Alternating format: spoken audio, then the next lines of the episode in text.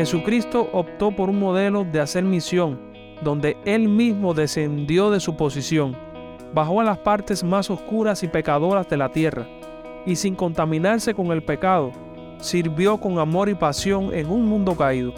Se ensució las manos, lavándole los pies a sus discípulos, ministrando a personas impuras, sanando a leprosos, comiendo con publicanos, reuniéndose con pecadores. A todos les enseñó su luz y su gloria, a un costo que probablemente nosotros nunca entendamos completamente. Su ejemplo es el que todo cristiano está llamado a seguir. Mostrar la luz y no esconderla implica ir a donde hay oscuridad y con la palabra y con los actos predicar las buenas nuevas de salvación que se encuentran en Cristo Jesús. Es ensuciar también nuestras manos, acercarnos con compasión y ministrar a los pecadores en sus necesidades.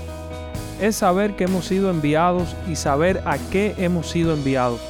Por lo tanto, eso implica salir de nuestra comodidad.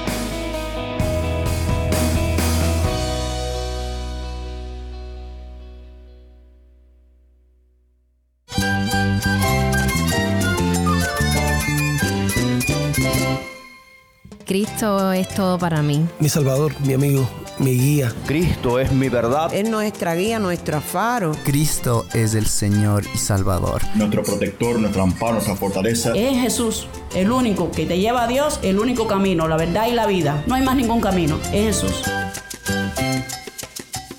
Estás escuchando a El Faro de Redención. Cristo desde toda la Biblia para toda Cuba y para todo el mundo.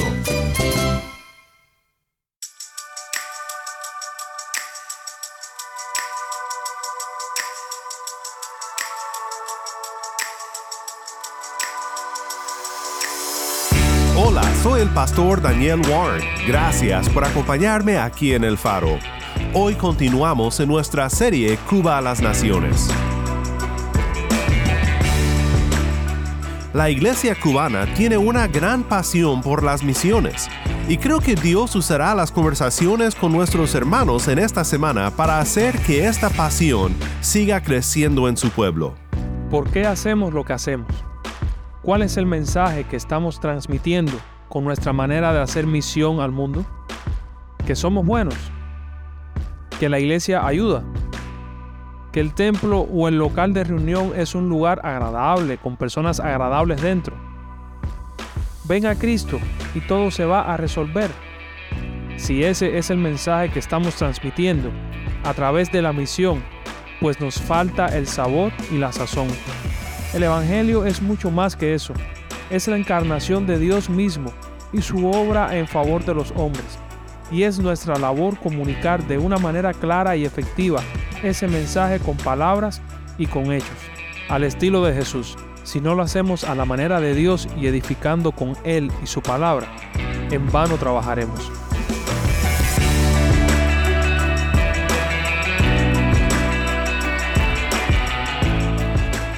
Este fue el pastor Noel Bienes. En unos momentos más regresamos con Noel.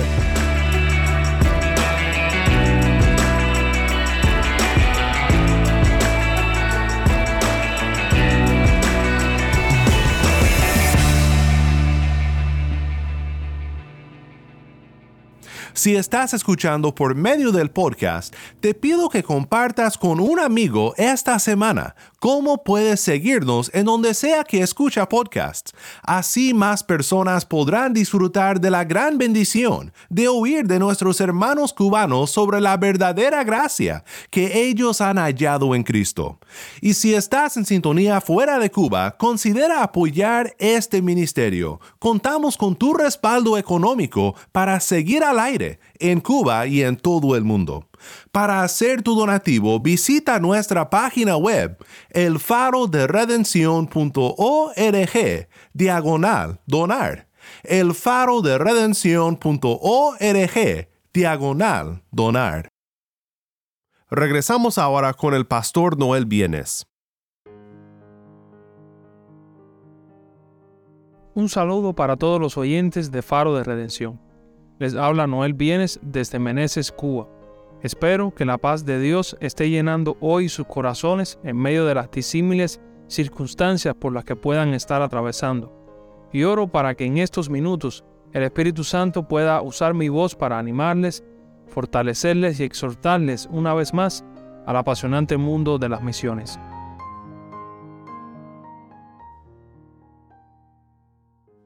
Cuando hablamos de misión en la cosmovisión cristiana, creo que hacemos bien en comenzar hablando de tres asuntos sumamente importantes. En primer lugar, debemos considerar que Dios es un Dios misionero. Luego de la caída de Adán y Eva, la misión de Dios a lo largo de todos los tiempos y demostrada a través de toda la Biblia ha sido redimir al hombre y al mundo caído de las garras de la muerte y el pecado. Por lo que podemos decir que la misión redentora ocupa un lugar muy especial y central en el corazón de Dios, tanto así que entregó a su Hijo unigénito para que muriera en una cruz por nuestros pecados y resucitara con poder, mostrándose triunfante sobre la muerte. Todo esto con el objetivo de hacer posible que esta misión de rescate tuviera un éxito total y garantizado. Éxito que se va observando a través de los siglos y se completará en el segundo retorno de Jesucristo, cuando los creyentes podremos disfrutar completamente de la esperanza a la que hemos sido llamados. No más pecado, tentaciones, enfermedad, dolor y muerte. En segundo lugar, podemos decir que así como Dios es un Dios misionero, a Él le ha placido salvar a un pueblo para que, entre otras cosas, sea su colaborador en su misión redentora en la tierra. O sea, un Dios misionero con un pueblo misionero. Él mismo lo dice a través de las palabras del apóstol Pedro en su primera carta, capítulo 2, verso 9. Somos linaje escogido, real sacerdocio, nación santa, pueblo adquirido por Dios, con un singular propósito. ¿Cuál? Para que anunciemos las virtudes de aquel que os llamó de las tinieblas a su luz admirable. Su pueblo es el encargado aquí en la tierra y ahora de anunciar sus virtudes, su gloria y su evangelio de salvación a toda criatura. Como diría un autor, nosotros somos una tribu con un mensaje. El mandato de Dios en este sentido misional no es solamente para los pastores o los misioneros apasionados que se adentran en los lugares recónditos del planeta para llevar la luz del Evangelio. El mandato o la gran comisión de Mateo 28, 18, 20 no está solamente ahí para un grupo selecto de creyentes. No, es para todo cristiano, porque todo cristiano está llamado a ser un misionero del reino de los cielos, donde quiera que se encuentre. Por lo que si eres seguidor de Cristo, tú eres un misionero de Dios en la tierra, y tienes un propósito claro de ser un embajador del rey y del reino al que perteneces. Cristo te ha dotado y te capacita diariamente para esta gran y asombrosa tarea de ser en muchas ocasiones sus pies, sus manos y su voz de misericordia para un mundo perdido y resquebrajado por el pecado y la muerte. Observando que Dios es un Dios misionero y que su pueblo es un pueblo misionero. En tercer lugar, me gustaría considerar brevemente la motivación con la cual nosotros, como hijos de Dios, estamos llamados a participar en la misión de Dios.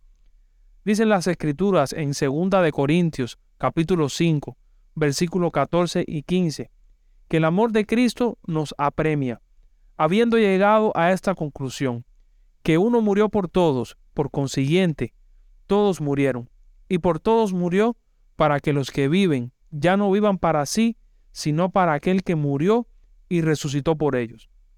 En este pasaje está, creo yo, el corazón, por así decirlo, del llamado de Dios a todo ser humano que emprende por fe la misión del reino de los cielos. Hay muchas maneras y áreas en las cuales podemos servir a Jesucristo y hacer misión. Cada cristiano tiene diferentes llamados a diferentes ministerios, pero permítanme decirles que toda misión cristiana que se emprenda debe nacer motivada por un amor apasionado que comprima nuestro corazón por nuestro Señor Jesucristo y por su gloria, de tal manera que vivamos nuestras vidas entregados completamente al llamado misionero con el que Dios nos ha convocado, sin importar las circunstancias y sin claudicar por amor a Cristo. Es de su amor que los cristianos tomamos para manifestarlo al mundo y no de otra fuente. Cuando nuestra motivación primaria es otra, simplemente nos desenfocamos y hacemos la misión no para la gloria de Cristo, sino para la nuestra o la de otra persona u organización. Por eso siempre es saludable tener este punto presente en todo momento de nuestro peregrinar misionero. Resumiendo lo que hemos escuchado hasta aquí, observamos que Dios es un Dios misionero, que ha salvado a su pueblo para que éste lleve a cabo su misión por amor a Él, y que ésta consiste en llenar toda la tierra con su glorioso Evangelio. Ahora, ¿cómo podemos hacer misión? ¿De qué manera podemos llevarla a cabo? La Biblia provee el modelo excelente para el obrar misionero del pueblo de Dios. Este tiene que alcanzar hoy un mundo globalizado, pero a la vez tan diferente y multicultural, que se hace difícil formar un modelo detallado de cómo hacer misión y que este sistema aplique y sea funcional para todo ambiente o lugar donde los cristianos se encuentren. Solo el modelo bíblico de misión posee la capacidad de ser santo, flexible y suficiente para poder permear y redimir y transformar todo tipo de cultura en todo el planeta. ¿Cuál considero que sea este modelo? En pocas palabras, como otros cristianos ya han definido, sería un modelo de misión encarnacional, un patrón en el que el creyente se injerte santamente en el contexto que le rodea de tal manera que sea la sal y la luz que Cristo espera que sea. El mejor ejemplo de este modelo lo tenemos en el mismo Señor Jesucristo, el cual, aunque existía en forma de Dios, no consideró el ser igual a Dios como algo a que aferrarse, sino que se despojó a sí mismo tomando forma de siervo, haciéndose semejante a los hombres. Jesús se hizo carne y habitó entre los hombres, y ellos vieron su gloria, gloria como del unigénito del Padre, lleno de gracia y de verdad. Así como el Padre envió a Jesucristo a encarnarse y vivir entre nosotros, asimismo Cristo envía a sus discípulos a vivir contextualizándose en la sociedad donde tienen la misión de compartir el Evangelio con sus semejantes. Jesucristo optó por un modelo de hacer misión, donde Él mismo descendió de su posición, bajó a las partes más oscuras y pecadoras de la tierra, y sin contaminarse con el pecado, sirvió con amor y pasión en un mundo caído. Se ensució las manos, lavándole los pies a sus discípulos, ministrando a personas impuras, sanando a leprosos, comiendo con publicanos, reuniéndose con pecadores, a todos les enseñó su luz y su gloria, a un costo que probablemente nosotros nunca entendamos completamente. Su ejemplo es el que todo cristiano está llamado a seguir. Mostrar la luz y no esconderla implica ir a donde hay oscuridad y con la palabra y con los actos predicar las buenas nuevas de salvación que se encuentran en Cristo Jesús. Es ensuciar también nuestras manos acercarnos con compasión y ministrar a los pecadores en sus necesidades. Es saber que hemos sido enviados y saber a qué hemos sido enviados. Por lo tanto, eso implica salir de nuestra comodidad, romper las cadenas de temor al rechazo u otras que nos puedan estar frenando para no ejercer este llamado e introducirnos en este flujo misional del Espíritu. Alan Hirsch, en su libro Caminos Olvidados, expone un pensamiento muy interesante con respecto a este modelo de misión encarnacional. Él dice lo siguiente, el ejemplo a seguir es Cristo mismo y el modo en que Él ejerció su ministerio. Una manera de decir que para podernos alinear correctamente como movimiento misionero, necesitamos volver en primer lugar al fundador del cristianismo y a partir de ahí recalibrar nuestro enfoque. La misión cristiana siempre empieza en Jesús y Él la define. Jesús es nuestro punto de referencia constante. Siempre empezamos y terminamos con Él. Es Jesús quien determina la misión de la iglesia en el mundo y por tanto nuestro sentido de propósito. Y misión nos viene de haber sido enviados por Él al mundo. Cuando volvemos a Jesús y aprendemos de su actividad misional, descubrimos todo un nuevo mundo redescubrimos ese extraño tipo de santidad que resultaba tan profundamente atractiva a las personas no religiosas y tan ofensiva a las religiosas. Sugiero que, en un contexto misional, debemos reaprender de él los cómo de hacer misión. Este modelo no solo se queda en Jesús. Vemos en la iglesia de los hechos cómo los misioneros y apóstoles usan esta estrategia para impactar en todos los lugares donde el Espíritu Santo les guiaba. Por eso hoy hacemos nosotros bien en seguir esta forma de hacer misión, que ha sido siempre el usado por Dios en su palabra para alcanzar al no creyente y revelar su gloria. En este modelo, la rectora para planificar y llevar a cabo la obra misionera es la escritura. Esta debe regir el porqué de hacer misión y el cómo hacer la misión, ya sea en el hogar, en nuestra cuadra, en la ciudad, en el país o en otro lugar a donde Dios nos llame y nos encontremos. Los modelos que se alejan de la Biblia en ocasiones son usados, alegando un buen rendimiento, pero estos descansan más en esfuerzos y sabiduría humana que en el poder de Dios y su resultado es transmitir un mensaje distorsionado o incompleto del Evangelio. Detrás de cada uno de ellos hay una idea que se esconde y puede socavar todo a su paso y es que la palabra de Dios no es suficiente para convertir el alma a través de la obra del Espíritu Santo. Nadie lo dice en voz alta, y posiblemente todos digan, Noel, eso no es cierto, yo no creo eso. Pero desde el momento que dependemos de otros recursos que no sean la palabra de Dios, su evangelio, o sea, el poder de Dios para llevar a cabo su misión, pues ese es el mensaje que estamos transmitiendo. No creo que no debamos ser creativos a la hora de hacer misión. Lo que creo es que la esencia de esa creatividad debe tener el olor, el sabor y la sustancia completa del Evangelio de Cristo. ¿Por qué hacemos lo que hacemos?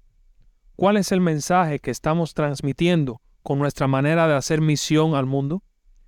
Que somos buenos, que la iglesia ayuda, que el templo o el local de reunión es un lugar agradable, con personas agradables dentro.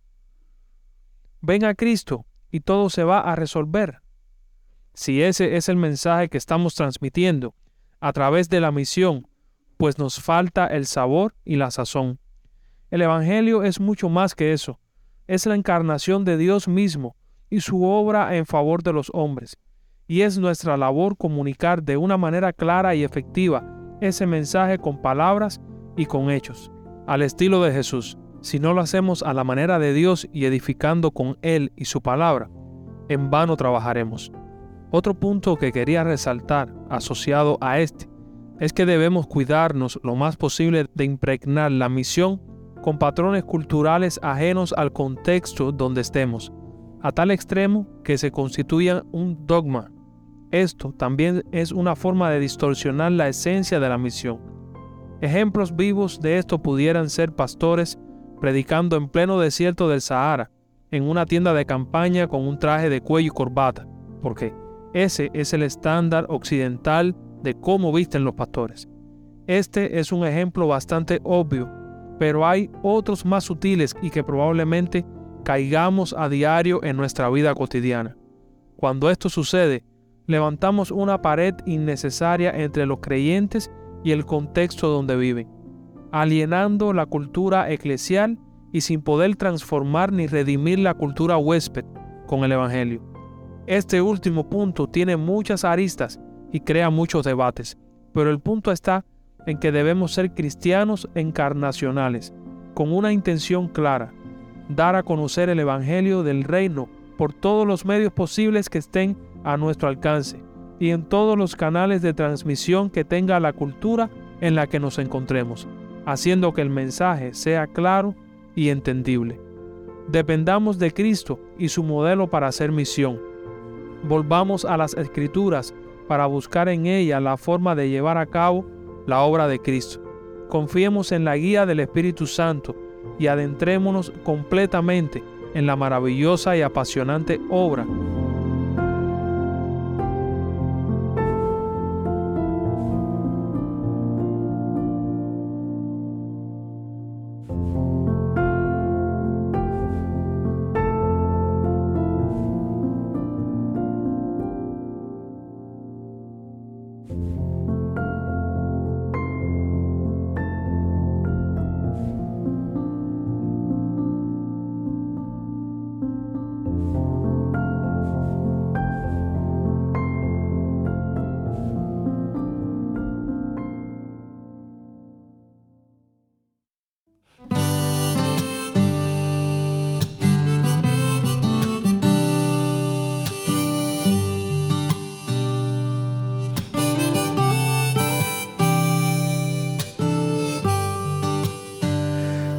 servirte, oh Dios.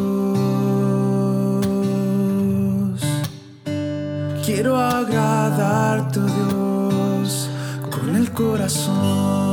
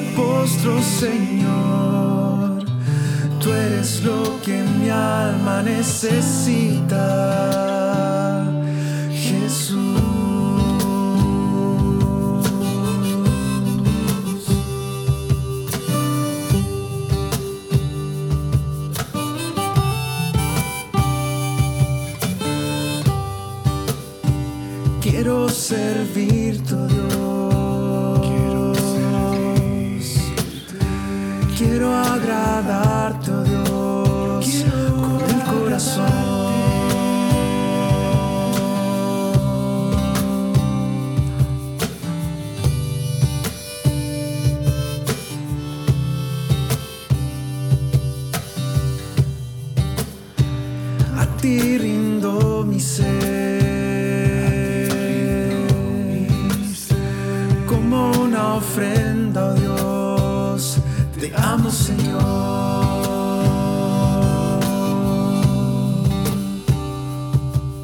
Rindo mi ser canta por gracia. Soy el pastor Daniel Warren y esto es el faro de redención. Yo rindo mi vida a ti. Me postro, Señor. Tú eres lo que mi alma necesita.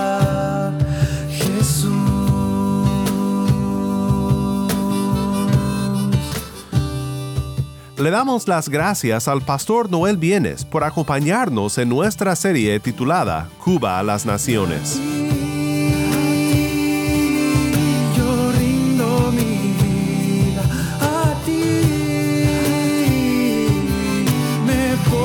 Señor.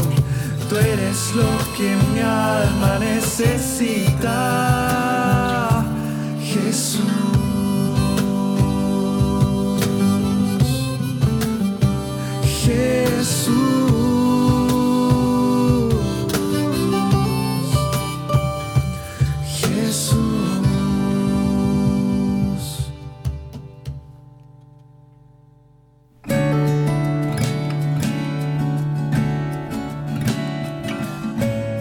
Más información sobre este ministerio y sobre cómo puedes ser parte de nuestra misión de alcanzar a Cuba con el mensaje de Cristo en toda la Biblia, visita nuestra página web elfaroderedencion.org. elfaroderedencion.org.